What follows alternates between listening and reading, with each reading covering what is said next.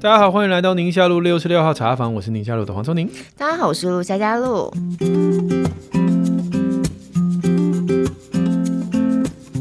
在现代奔波忙碌的日子里，想要轻松营造居家生活的仪式感，香氛蜡烛是很多人的选择。一盏烛光的温暖，伴随我们在家里头阅读或亲子互动的时光，在点燃蜡烛的瞬间，就能够让人拥抱每一个微小而真实的幸福感受。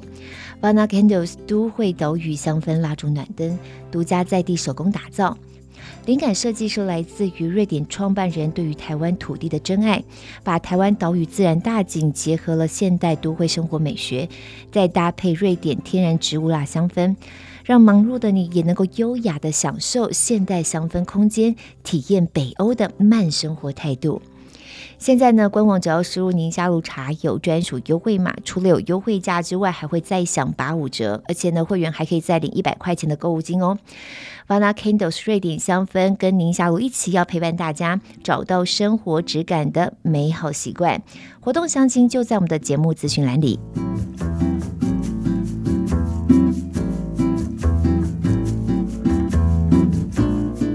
我们今天的 Q&A 主题啊，有一些跟我自己人生有关系的，嗯嗯，因为有一位听友问单侧听损的生活建议，嗯，好，那当然其他就是大家会碰到的视力保健啦，还有转学啊，哎，我不知道转学聊不聊到，今天主题太多了，嗯，还有身为父母该如何面对情绪失控的自己，我们来请教一下没有失控过的露露。啊，没有失控吗？怎么可能啊？失控怎么可能啊？啊对啊，哦，陈小轩，好，这位陈小轩，他就说，哎，我们两个的节目，我们两个配搭提供了多元视角，除了能够感受到，哎，原来他们跟我们一样，哎，也能够听到，哦，原来也有人会这样想，哎，这样子，所以听完就被疗愈。哎，我们也是人生父母养，好吗？对他最近是听了灵性主妇那一集，呃忍不住听着听着就掉眼泪了。真的，因为自己就是那种很热爱上班，可是后来被迫选择回到家庭的妈妈。嗯嗯、那听了心里头呢，就觉得说真的能够理解，原来自己有这样的怨怼。嗯，刘婷的两三个月以来，她对先生也都没有什么好脸色。白天在家里头顾老二。那晚上呢？大宝回来之后呢，就会没有耐心，常常会对他大吼，嗯，甚至几度用力的放书或玩，应该是摔的意思吧？对对对，小孩就吓到了，用力的放东西，或者大声的讨论，或大声的关门，关门，就是摔门就啪啪蹦这样的。啊，每一次生完气，就是又很后悔。睡前翻了聪宁那一本《在爱里无惧》，可是。隔天起床哦，那小孩又开始撸，然后又忍不住又发脾气，都是这样的恶性循环，嗯、搞得自己都很讨厌自己了。所以就想说，我们可不可以也分享一下，就是身为父母要怎么样来面对或处理常常情绪失控的自己呀？哎我们刚才口播不是那个香氛蜡烛吗？闻一闻，闻一闻。情绪就稳定一下。哎、欸，其实我老婆很爱这种东西，香哈，哦、其实是有帮助哎。我其实你知道，我们搬新家过了大概一年左右，嗯、然后有一天回家我就发现，哎、欸，怎么好香？这样才发现她把我们家不同的空间都放了她喜欢的香氛。但是呢，好死不死，我那一段时间就气管很不稳哦，所以我就全部把它收起来，他就有点难过哦。但后来发现收起来，我还是。气管不好，所以跟那个没有关系。没有关系，后来洗了冷气就好了。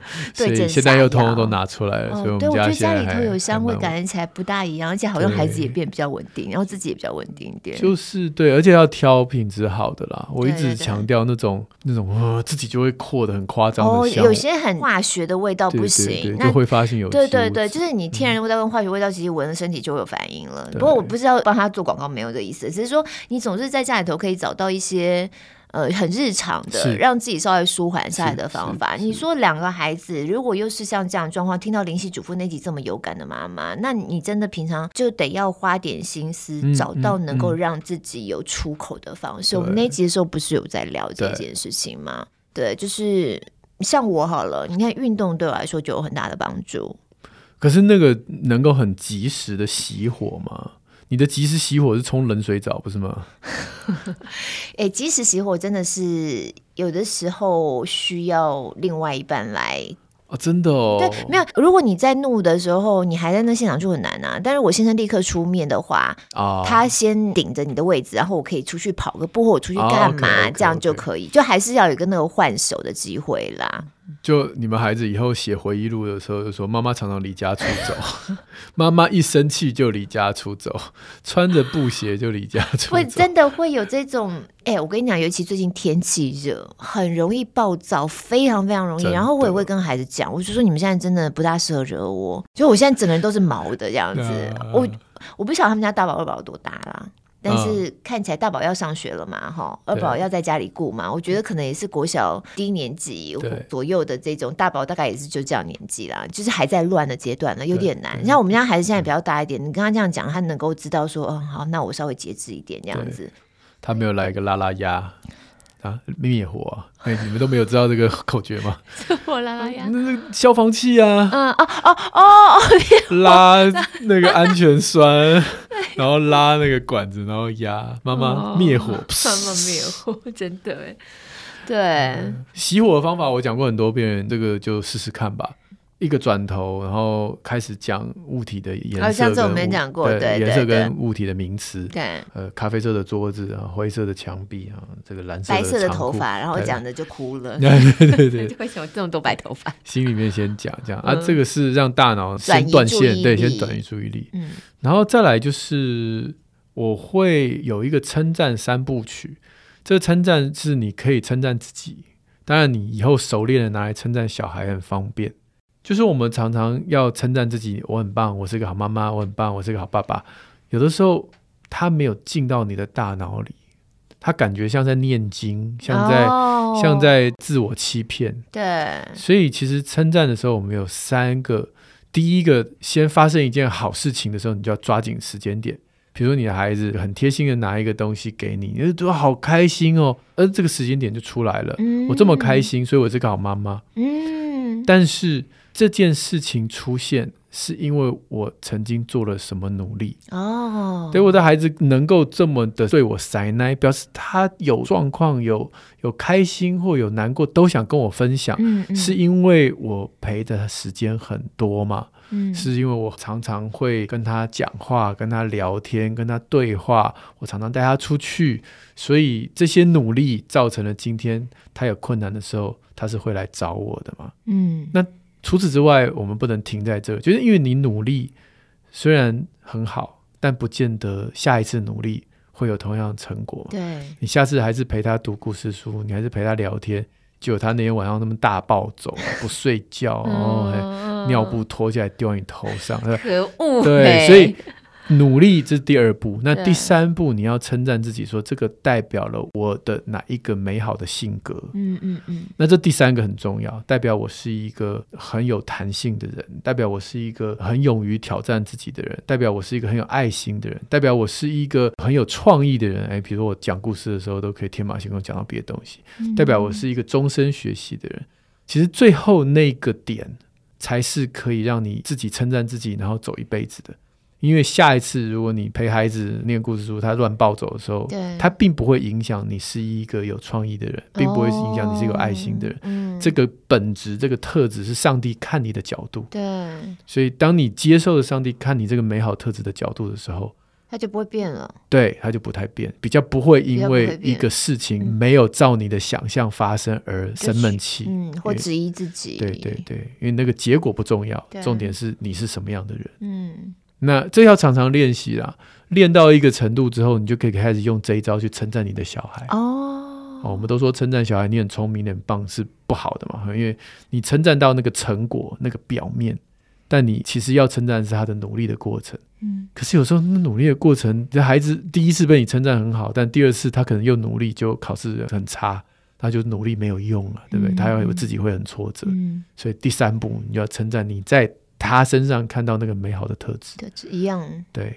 那这个是一个终身都可以拿来用的一个方法，循序渐进的也是。对对对对，嗯。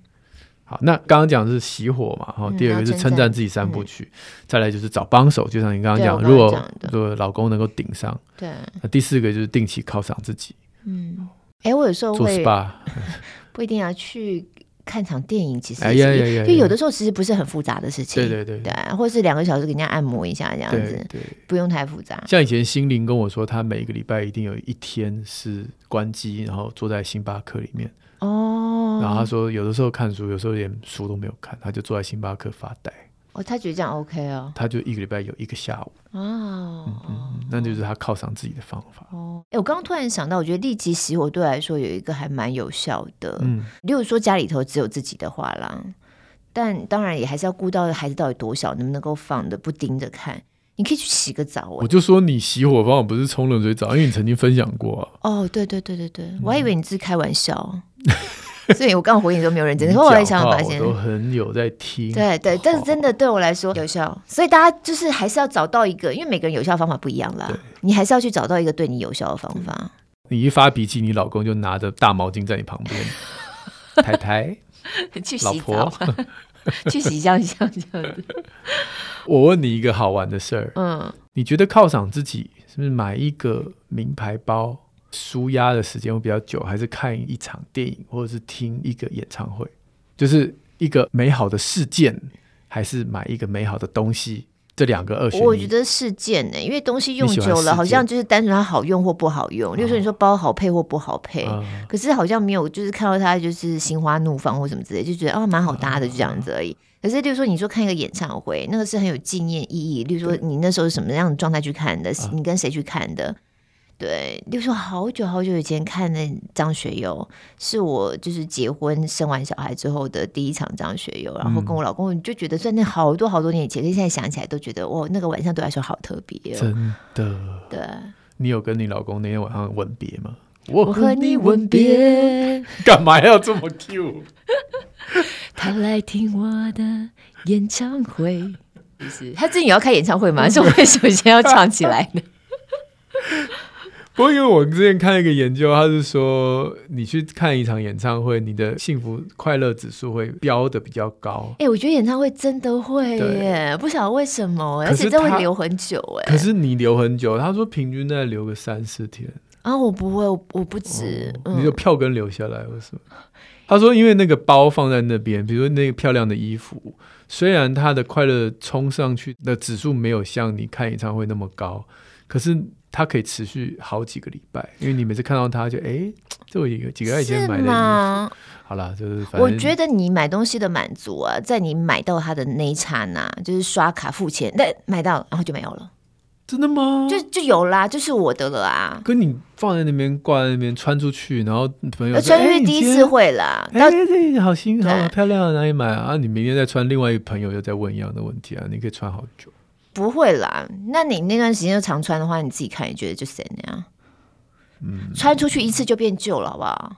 嗯，对啊，我觉得物质的东西看起来好吧。反正我有一次看一个研究，他是这样讲，大家可以自己调整。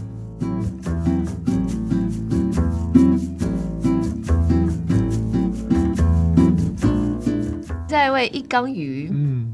他说：“希望我们节目长长久久，生意兴隆，听友满天下。”两位好，非常喜欢这节目。那她不是一个新手妈妈哇，孩子已经一个大学一个小学，那两个相差年纪很大，对对，超远的。他说我们节目议题很多元，所以让她觉得很惊艳，尤其是讨论到自己跟父母以及另外一半相处的状况，就觉得获益良多。嗯、那她的个性跟我比较像，大喇喇的妈妈，事情抓大放小，也觉得呢自己有跟黄医师有接近的价值观，所以常常听我们在节目当中的言论就会点头如捣蒜这样子。嗯呃，他们家弟弟呢目前小四哦，是一个单侧。侧听损的孩子，oh, 嗯，就刚才你讲到的.出生的时候听力检查，两只耳朵都正常哦，那本来看起来也都很顺利哦，oh. 老师啊，家里头大人都没有发现有什么奇怪的状况，一直到有一次幼儿园的学校检查说他不合格，嗯、然后到医院再做检查，就发现单侧的听力不良，大约五十分贝。哎，跟我一样哎、哦，真的、哦，嗯，所以医生判断应该是某一次的病毒造成听神经的受损，嗯嗯、那就不可逆了。对，孩子现在是没有戴助听器的，医生建议说可戴可不戴。那之前会担心会不会影响到他学习啊、人际状况，而且几年观察下来就觉得好像也还好，老师给的回馈也很正面，然后又知道说，哎，其实宗尼也有单侧听损的状况，嗯、就觉得说好像就不要那么担心了，给妈妈打了个强心针。嗯。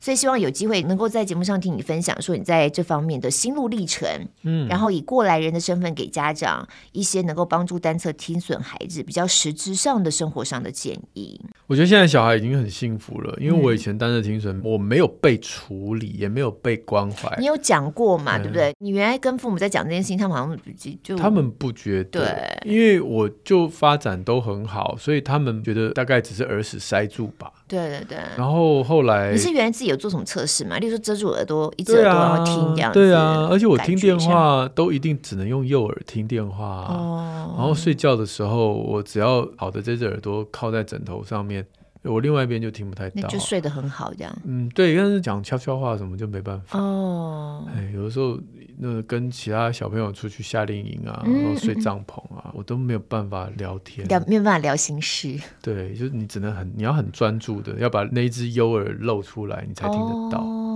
那可是那些东西在，因为没有发现嘛，嗯，没有人告诉我这是一个困扰，所以我就自己就这样浑浑噩噩过了很长一段时间，然后直到知道说哦，那时候已经十几岁了。对，好，那现在也给大家一点家长的安心，因为有好多这种单耳听损，很多人知道，就一直去问我学习过程怎么样，然后一定要给他孩子带助听器。我只能说，如果有助听器这件事情，或许会让我的学习会不会更好，我不知道；会不会让教我更好，我也不知道。我只能以我现在这个年龄，我带助听器是在特殊的场合，我觉得对我很有帮助。嗯，所以你也不是都戴。你看我现在要跟你录音，我就不带啊。哦，因为没有必要。但是如果今天是要一起出去聊天，然后要尤其那种吃圆桌饭的，哦，或者是要去比较嘈杂的地方，嗯。或很重要的场合，嗯、我会怕我漏掉什么人家说的话，哦嗯、尤其要认识新朋友最可怕。嗯、对，就是人家讲名字讲好几次，以前我都是这样忍受，然后用猜的。嗯、那现在我就会带着助听器去。嗯、可是你说一个孩子在成长过程当中带着助听器，对他人际关系是好还是不好，很难说。可是我觉得像你带助听器不讲，真的不是很容易看的。对啊，根本看不出来、啊。但小孩通常不会带那么小的。哦，因为他们的耳道会改变，嗯、所以通常他们不会买那么贵的。哦，所以可能很多小孩一看就看到你耳朵上的对，那是什么？那如果这个孩子他的人际的应对本来就很好，嗯、那都没问题啊。嗯，但有些孩子他就是不喜欢人家一直问。嗯，本来他一只耳朵搞不好交朋友还比较顺，嗯、就他现在戴着助听器，反正交朋友让他很退缩。哦、嗯，然后再来就是增加亲子的冲突。像就是如果家长要硬要他戴，他又觉得很困扰，然后每天为了戴助听器哭哭啼啼的。哦哦，所以我觉得单耳听损这件事情应该要被大家认识，但是它不是像两只耳朵听损，是你必须要使出浑身解数，非他戴不可，不然他语言能力会掉很夸张。嗯嗯，但单耳还好，所以语言能力也没有太大影响。就你自己的经验，对啊，就我我自己觉得学习过程当中。的确，就是我刚刚讲到，交朋友常常会听不到人家讲的话，会比较困扰一点。对对，因为你到十几岁才被确认这件事情，所以在你小的时候，例如说像大家小四这种国小阶段，也不会有同学发现这个东西啊，你也不会拿出来讲啊，你也不会。对对啊，就是一个很正常的小孩。我就会生活上没有影响哎，这样听起来，就是你走路会一直走在人家你好的耳朵那边哦，然后但这个还好，我一般孩子不会发现呐。会觉得你很奇怪哦，比如说，哎，转个弯，然后你又一定要站在他那一边，嗯嗯嗯，会有一点奇怪哦。我必须承认，事后我回想起来，对我的交朋友是有影响的啦，真的，有有一点点，有一点点影响。尤其小朋友不耐烦，人家讲笑话讲第一次没有笑，对他不会讲第二次，那你就在那假笑，哎，其实不知道他讲什么。嗯嗯嗯。我去国外的时候，那外国人的名字。因为我毕竟没有那么多外国朋友，对，那时候是高中去那边那种夏令营，嗯，那些外国人讲他名字，啊速度又快，对我都记不得，嗯，我都还要问别人说他到底叫什么，是 Christine 还是 Christina？哦，那个人如果在我左边的话，我根本没有办法，哦，对。然后上课更是啊，嗯，大堂课上大学那一百多个人的教室，对对对，我后来才知道为什么那么容易爱困。那时候我已经知道我单耳听损，但还是没，但我没有意识到他其实对我的专注力影响有这么大。对，我只要坐错边就一直想睡啊，然后加上冷气的声音，有没有？大堂课，轰、嗯嗯嗯，然后那个老师讲就。然后又带那种麦克风，就是那种小麦克风，嗯嗯嗯、他也会有一些 echo。我听得好吃力，我就问同学说：“这老师讲话我听不懂。”同学说：“还好啊，蛮清楚的、啊。”哎，然后我很挫折。其实那大堂课、哦、那时候我都不晓得，其实带助听器可以解决这个问题。不过我好像听你有讲，上次讲的时候，就是你刚开始带，其实也有一段时间是不习惯的，哦、对对吧？大概有三个月到半年，三个月到半年真的也是有一段时间的。嗯。嗯嗯所以这些大概都是心路历程。嗯，那根据每一个人不同的状况，可以跟医师讨论。那家长能做些什么呢？家长就是给孩子一个尝试的机会。哦，但你肯定也不要太 push 他。例如说，对，年纪小，虽然你期待他还是乖乖把助听器带着，对，但是还是给孩子一点。自自由选择的空间，这样子就让他知道说，哎，你会不会有这些困扰？哦，那如果有的话，那其实医生可以帮你。那你愿不愿意接受帮忙？嗯，还是你觉得现阶段你还好？对对对，你要不要试看看？嗯、那试的时候不会一下就到位哦，你可能要适应个几个月哦。那最后你已经熟悉了助听器这个模式，那最后就让他自己在有困扰的时候就使用这样子。嗯，对，嗯嗯，单耳是这样啦，单耳单耳。嗯，对，你刚刚有讲，如果是双耳，那是听障是完全另外的状况。还有一个很危险的是，他的好的那一只耳朵也没好到哪里去，这种是最危险。就他虽然是单耳听损，但他好的那一只也没有像我这么好。嗯，这种也是会被当做要积极处理。哦，对，因为他几乎都用猜的，你讲话什么他都用猜的。嗯嗯，那是不好的事，对学习会有很大影响。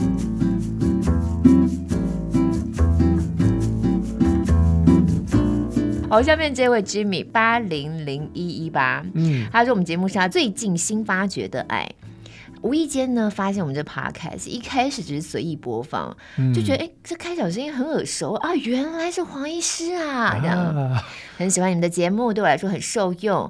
自己本身是重度近视，那一直很担心女儿女会遗传到妈妈的这个重度近视的问题。嗯、他想问黄医师，是否建议两岁以下的小小孩服用儿童叶黄素呢？嗯嗯嗯、因为他最近好像有看到一些文章说，并不是很建议服用啊，所以他想问。没有用哎、欸，叶黄素跟近视没有什么关系啊。我自己也有吃一些那个眼睛保健的嘛，也有给孩子吃，但主要的目的倒不是为了近视，干眼啊，对对，干眼就眼睛疲劳、舒缓疲劳，我觉得是有用的。然后还有什么预防以后黄斑部病变？嗯嗯，但近视好像没有关系。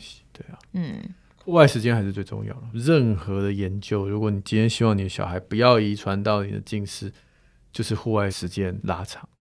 近视这个遗传的几率真好高。我一个朋友，他们家是先生高度近视嘛，一一千多度，哎，真的孩子就是很小，才刚刚开始进小学就已经开始一百度、两百度，然后到小学五六年级就已经超过五百度了。你看我们最近这个暑假一开始，我们都去花莲玩嘛。对。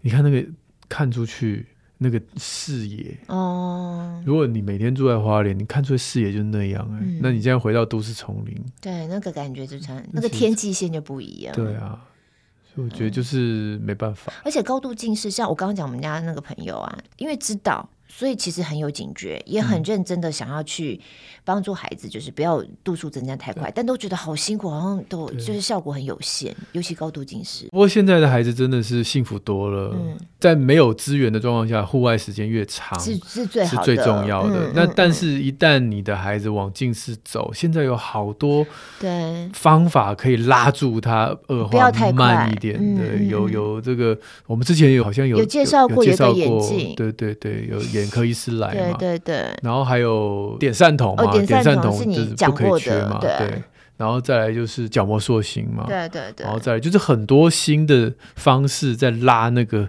脱缰的野马，就是不要跑。嗯嗯，所以我相信只要有在定期追踪，你的眼科医师都会给你很努力的建议。嗯嗯嗯，但散瞳不要怕啦，我我觉得好多人点散瞳点的很挫折。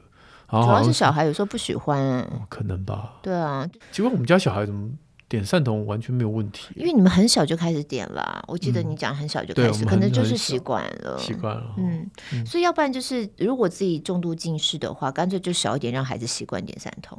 呀，会不会比较有对对对，就从低浓度。你看孩子说差不多两岁左右嘛，哈，他问是两岁以上小小孩服用儿童叶黄素，那说不定你现在就两岁还太早了，还太早。对了，那几岁可以点？如果是这样，就是当你的视力测，我们当然视力测验三四岁你才会开始测，对对。就当你那个视力测验已经接近一点零的时候，哦，不要等到低于一点零。嗯，你在开始从哎一点三、一点二，你就要去看眼科了啦。嗯，因为他们就要帮你验光，有时候呃正五十、负五十那附近就要小心了。哦，对，对，有些家长好了我啦，像我这种家长有时候就觉得，哎，我们在观察嘛，在观察嘛，在观察嘛，好，对不对？他那就是上车啦，近视就是观察，他就是车就越开越快的。噔噔噔噔噔噔噔就开，所以就趁他还车很慢的时候，就拉住他，对，让他慢慢恶化。嗯，近视真的是很麻烦，就是家长盯得很紧。不，因为我们家小孩是远视啊，所以好像又是不大一样的状况。嗯嗯。好，下面这位是烦恼的男孩妈妈 Joyce。我是从第一集潜水到现在，终于鼓起勇气留言了。哇，哇，那你也是潜很久 哎，我们都一百五十好几集了这样子。相信还有很多潜水的听友。真的，好，他有一个烦恼的问题，就他的儿子六岁，目前大班。那因为老师要开始训练他们小一新生的习惯跟作息，所以开始对他们的时间观念就比较要求。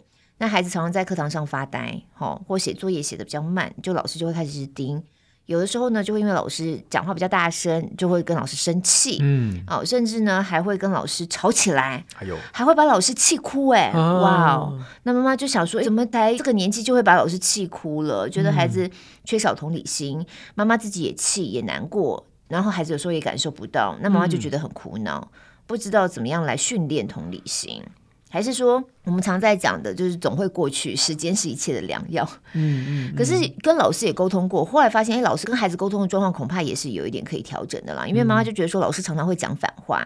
哦，哦。例如说，老师生气就会说，哎，那我没有话跟你说了。那孩子就会接收到说，哦，好啊，那你就没有话跟我说了，所以那就不用说，那我就去玩吧。嗯。结果老师反而就更生气。所以这个对妈来说，好像在旁边观察孩子这样子跟老师之间互动状况，就会觉得类似的问题会层出不穷。嗯，那甚至这个孩子还有一些问题，就是跟别人一起玩嘛，小小朋友有时候不小心会踩来踩去，那只要一有别人不小心踩到他，他就会很用力的又踩回去，嗯，然后就会一直坚持说别人就是故意的，嗯，像这样子，然后常常也会反复，嗯，对。感觉起来，妈妈就是有一些小男生，大概在情绪上面的困扰，或是对于怎么样去解读别人释放给他的讯息，这上面可能会有一些错觉。比如说老师跟他说的话，或别人的行为是故意或不是故意的，这种误会就常发生。嗯嗯，那也因为在学校常被老师盯嘛，然后同学也常常会打他小报告。嗯，感觉起来孩子在学校也是越来越挫折。对，那不知道是不是所有的小男生都会经历像这样的混乱期？该怎么样帮助他？嗯。我大概先有两个提醒啦，就第一个，当你的孩子有一些混乱的状况时，我们要先确定是那个环境的问题，还是真的孩子的不适应。嗯，所以两个环境都是有同样状况的时候，我们大概比较会想啊，那可能孩子真的社交上面会有困难。就 A 老师的课，他也把老师惹哭啊；B 老师的课也把他老师惹哭。上外面的足球课也把教练惹哭。那那你大概心里就知道，嗯，这不是单一的环境的事件，所以可以给孩子多一点的机会，跟不同个性的老师或成年人相处。那第二个就是比较少见了，但是我有一个小病人，嗯，他曾经因为是那个气喘的药，嗯，那个药就是有大概百分之一的孩子会脾气不好。哦，他那个老师好难过，说我的小天使去哪了？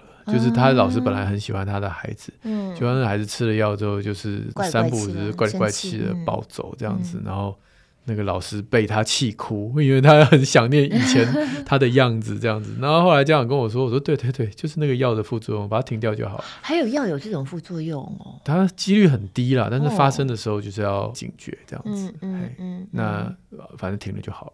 当然啦，如果已经确定不是环境的问题，也不是药物的问题，啊、呃，还有身体上面啊、呃、都 OK 好，比如说你没有睡眠不足哦，我有一个小病人，嗯、他是睡眠不足。这脾气就不好。哦，超不好的，真的是把老师就是气到，就是整天告状在联络簿写，嗯、然后我就看他的鼻子，哇，那个过敏性鼻炎塞到，嗯、我说你这能呼吸吗？他说对啊，每天晚上都醒了好几次啊，嗯，我说你先不要急着去给人家贴标签，我们把他的那个睡眠弄好。嗯，睡眠对，然后我就让他喷喷喷喷喷喷喷喷，然后教他环境怎么做，就是书上写的，然后过敏的书，然后真的好哎，嗯，他就睡饱了，然后脾气就好了，睡饱脾气就好了。对，因为这这是大脑嘛，你就就睡眠不足就是会这样。哦，啊，这些东西都先排除了。嗯嗯，那等到身体的健康、睡眠、饮食，哦，不吃垃圾食物，然后最后的最后，我们当然就必须要正视你的孩子的社交困境，可能是大脑的问题的时候，就会找儿心医师来帮忙。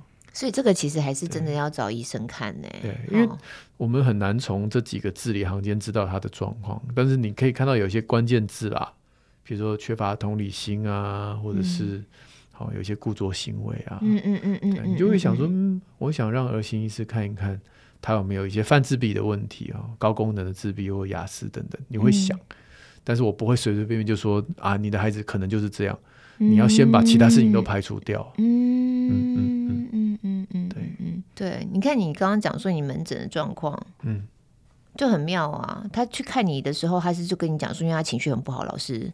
呃，对，第一个当然是他有怀疑是那个药嘛，哦，所以他有问我，哎，是不是你上个月开那个药？哦、我说对对对，因为我在想说，我们一般去找医生啊，尤其是找像你这种小儿科的啊，哈。都是真的是，比如说感冒、流鼻涕、发烧什么之类的，对，很少会说因为情绪不好爱发。其实我觉得儿科医师要跳脱出传统的角色，像第二位那位家长，他真的是来找我。对，所以我刚刚其实问第二位，他就是因为孩子的情绪，他是因为情绪的问题。对啊，所以我才觉得很特别。嗯，我觉得未来我们儿科医生。因为在训练的过程当中，我们都知道，我们是为了孩子身心灵健康，不是只有身嘛。对，而且孩子的身体很容易在他的心对行为或心理，就是情绪上面会反映出来哈。啊啊、如果像你刚才那个例子的话，所以我们的角色是孩子健康的，讲自己是守护者，好怪，就是我们等于是替他来跟家长沟通，因为孩子有时候没办法表达自己的不舒服跟困境。嗯，所以任何的问题，其实找儿科医生。我希望啦，未来我知道有些儿科医生不喜欢看这一个部分，但新时代的儿科医生，我相信他们应该了解，整天只是看一些什么打喷嚏、流鼻涕、咳嗽，这不是我们可以做一辈子的职业。哦，哎，这真的是让大家有不同的想法了。对对，要不然以我这种四十几岁家长，我觉得根本压根不会想到说孩子情绪不好要去挂小儿科诊啊，嗯、完全不会想到。对啊。这是一路延伸的，所以我们未来就是很期待能够做到所谓的，哎，到底那个叫什么制度，我有点忘了。就是孩子会有他自己的，有点像家庭医师，对，家庭医师制度这样子。那希望未来可以做得到。那这样的话，你就不会只有咳嗽的时候去看医生，只有发烧的时候来看。就整个孩子的发展、身体的发展、心理发展，其实儿科医生就是你的朋友，就家庭医师。嗯，对，那这个是未来可以努力的方向。对对，因为你刚才还讲到儿心医师，如果我孩子要到儿心医师的话，那感觉那个就不是一般只是情绪不好的那个程度，我才会去想到儿心医师了，对不对？儿心医师当然人数现在不多啦，对啊，所以他们就会感觉上面留在那儿的都是比较严重的，但不代表他们不能看刚开始轻微的啊。总不能都到了非常严重才去找他们？那那不是很没有，就是总是觉得事先可以预防一下。好，作为一个妈妈，我刚刚就是一直在反思这个问题，我就觉得其实我可能也是刻板印象吧。我就觉得小孩卢小小是正常的啊，所以他们在那边欢呐，卢小小，因为他造成老师的困扰啦。对，每天写联络簿，你不太可能忽视他。对对对，我刚刚讲家庭医生是未来很重要，是到青少年。啊，因为青少年从来不去看医生啊。嗯，你说现在青少年有很多他的身心的状况，他根本不知道找谁，他也不愿意去找人。嗯嗯。但如果未来这个医生是从小他就认识的，而且不是只有生病咳嗽才去看他，打针才去看他，聊心事也。而是对对对，就是成长过程当中，这个医生不断的都是关心他。那他青少年有事情，不管是身体的状况、心理状况，他不想找自己的父母聊他可以去找这医生。他其实可以找他从小认识的家庭医生。嗯，这是一条龙未来应该要有的方向，但是还没有这个共识了。我觉得。对对对，我觉得你刚刚讲共识很重要，要不然你这样子，我就觉得愿意这样子的医生真的好像，除了我认识除了黄聪宁之外，我不知道要去找谁。欸、对不对？你还拖了很久才来找我，真的，就是会需要一个气氛，然后大家都知道我们可以这么做，然后医生也很愿意，要不然医生可能就觉得你啰里吧嗦，这里来找我干嘛？这样子那种。对，医生们，我们儿科医生们，不要随便翻白眼，随便翻白眼。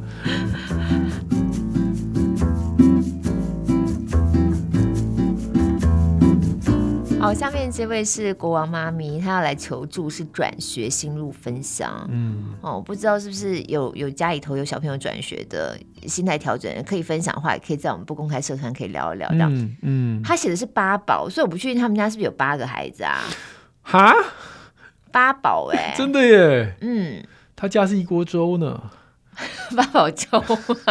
好了，八宝现在呢在。呃，原来的幼儿班读幼幼班，可是因为小班想要转回到家里附近的幼儿园，那这个八宝呢是个慢熟的孩子，他在原来的幼儿班就已经是花了一个学期的时间才适应，然后又开始疫情，就常请假，对。那等到后来又可以开始比较正常上课之后，就天天吵着不要上课了。嗯，那接下来他们家如果要面临到要帮孩子转学的话呢，其实家长心里头也开始出现了非常多的纠结。嗯，因为报名新的学校也快一年了，中间又有什么费用啊、距离各式各样的问题，最后就是要让孩子转学嘛。那你就开始跟这个八宝说：“哎，我们可能要转学喽，你长大了，我们做什么样什么样预备？反正家里就会跟他聊。”结果孩子就开始说：“嗯，那可以，原来的同学跟老师都跟我一起去吗？嗯、哦，我不想自己一个人去。那对新学校很恐惧，嗯，所以他们就觉得很担心，因为孩子在原来的学校已经花了一个学期、半年的时间才终于适应。嗯，那现在又要转学，哦，孩子现在也才幼儿班转学过去小班，他就觉得面对要跟孩子沟通这件事，他很头痛这样子。嗯嗯，嗯不过这年纪还很小哎。”对，当然每个家里头状况不一样啦。嗯、像我自己啊，尤其年纪小的孩子，在我可以调整的极限 范围之内，我希望他不要动。嗯，因为他到时候幼稚园结束到小班，那又是一个很大的一个里程碑，对孩子来说。总觉得他好像在一个稳定的环境，他如果习惯了稳定的环境，让他在这个环境里头长大，好像对我来说，我会是比较倾向像这样选择。嗯，对。其实我们家一直到现在，我们家老三都是啊，他上学地方对我来说超级不方便的。嗯，我们那时候选择这个幼儿园，是因为爸爸那时候在附近上班，嗯，所以爸爸去上班，顺便带他去就很方便这样。是。后来爸爸上班的地方换了之后，超不方便，因为完全就是不同的行政区嘛，所以就变成是我要开车接送这样，然后还要调动我妈妈去接他下课。我、哦、中间其实犹豫了一段时间呢，我就是在想说，我到底要不要动他，把他就拉回到家里附近上学。对对，想了半天，我觉得这几年吧，就两年两年的时间，嗯，对，咬牙了，就还是把这两年让他在这个学校，尤其是这个学校，我本身觉得是还不错学校，就孩子在这个学校状况也都很稳定的话，我就不想再经过这样的波折。嗯、对，想说那到小学再换新环境就好了。对，就是、但他的问题，八宝的问题是他对原来学校还。他也其实花了很多时间适应。不，他他是不想去了。其实那个状况已经不大一样，不大一样。他其实就想待在家。疫情的时间，好，开始待在家里，待着待着就不想去学校了。我的孩子之前曾经有不想去原来的幼儿园，然后就帮他换。嗯，但他对于新的，他可以接受。嗯，而且那个只有半天，我好像之前讲过，有有有有，所以他可以在家时间比较长。对，他说好，所以他就去了。嗯，去了就认识认识认识，也就就这样过去了。嗯嗯，所以我们没有什么标准答案啦，只是让这位啊国王妈咪说，你们家这位爸爸他不想要去原来学校，只想待在家里面陪你，他是很正常的。小孩就是想要这个年纪哈，对，黏在有依附关系的孩子身，对对对的爸妈身旁。对呀，那就理解他，然后给他抱抱，然后如果你要换新学校，也可以从我我们孩子是从半天开始。我是我希望现在的幼儿园能够给家长一些自由度，哎，因为我有听说有些幼儿园说不行半天，你就是一定要对不对？要不就一天，要不就没有。对，不过如果可以的话啦，嗯，就循序渐进，跟学校讨论一下，嗯，循序渐进。对对。好，下面这位的留言有一点点长，可是我自己看的时候还蛮感动的。是他是一位二十几岁的年轻听众，嗯、那他特别想要回应的是我们跟公视青春发言人节目一起合作的青少年自杀的这一集。嗯嗯嗯、哦，呃伤痕底下的秘密。是。他听了很有感触，那当然就是因为他自己曾经成长的经验当中有一些心路历程啊。我家里头小时候爸妈就离婚了，嗯，那自己跟妹妹都还是会跟父母联络，嗯，可是父母的关系大概都一直都很紧张，是是。那他自己是身为老大嘛，所以家里头长辈是奶奶，就跟他说：“你要坚强啊，你要照顾妹妹啊，你要听话啊，你要好好读书啊，你要帮忙啊。”哦，爸爸妈妈，你看他们都很忙啊。那他们自己当时是跟爸爸住，是，可是爸爸状况也不是太好，所以对孩子的管理有一点让他觉得没有办法呼吸的那种感觉，手机都要看啊，简讯啊什么，爸爸都要看。对，所以憋得自己常常要闷在棉被里头大哭，这样，他就会把他自己的重心呢放在友情身上。就会觉得说，哎，如果交到很多朋友的话，说不定就会好一点。可是每一次一个人的时候，就会觉得心里头空荡荡的，觉得很空虚。开始慢慢的就没有什么精神了，早上起床也没有胃口，然后晚上躺在床上的时候，就开始想着说，哎，那如果我消失在这个世界上，应该也没有人会在乎吧？嗯，哦，家人可能还会更开心吧，会更轻松吧？嗯。结果他非常感谢，是那个时候有一个喜欢他的男生。哦。每一次他回头看到那个男生的时候呢，都会觉得。他会注意到他，那个男生会注意到他，嗯、会淡淡的问他说：“那你还好吗？”嗯，哦，有的时候看到他拿咖啡进到学校，就说：“你很晚睡哈，你这样空腹喝咖啡不好吧？”嗯、而且那时候他才国中哎，国中就开始喝咖啡。对啊，他说：“当然以国中来说，那时候老师都非常严格的说，哎，你们不要谈恋爱，要好好念书哦。”所以其实那时候也没有真的跟那个男生在一起，但是因为被在乎。的那个感觉支撑着他，嗯，所以当他想要消失的时候，他就想到这个男生说：“我消失了，应该他也会难过吧？对，他可能会是那个唯一一个人在这世界上会对我感觉到有伤心的吧？嗯，的这种感觉帮助自己支撑下来，是。无数次想要逃离痛苦人生的念头，嗯，哦，然后一直到现在呢，都还需要吃药来维持自己的心情状况，可是至少我还很努力的在呼吸，对。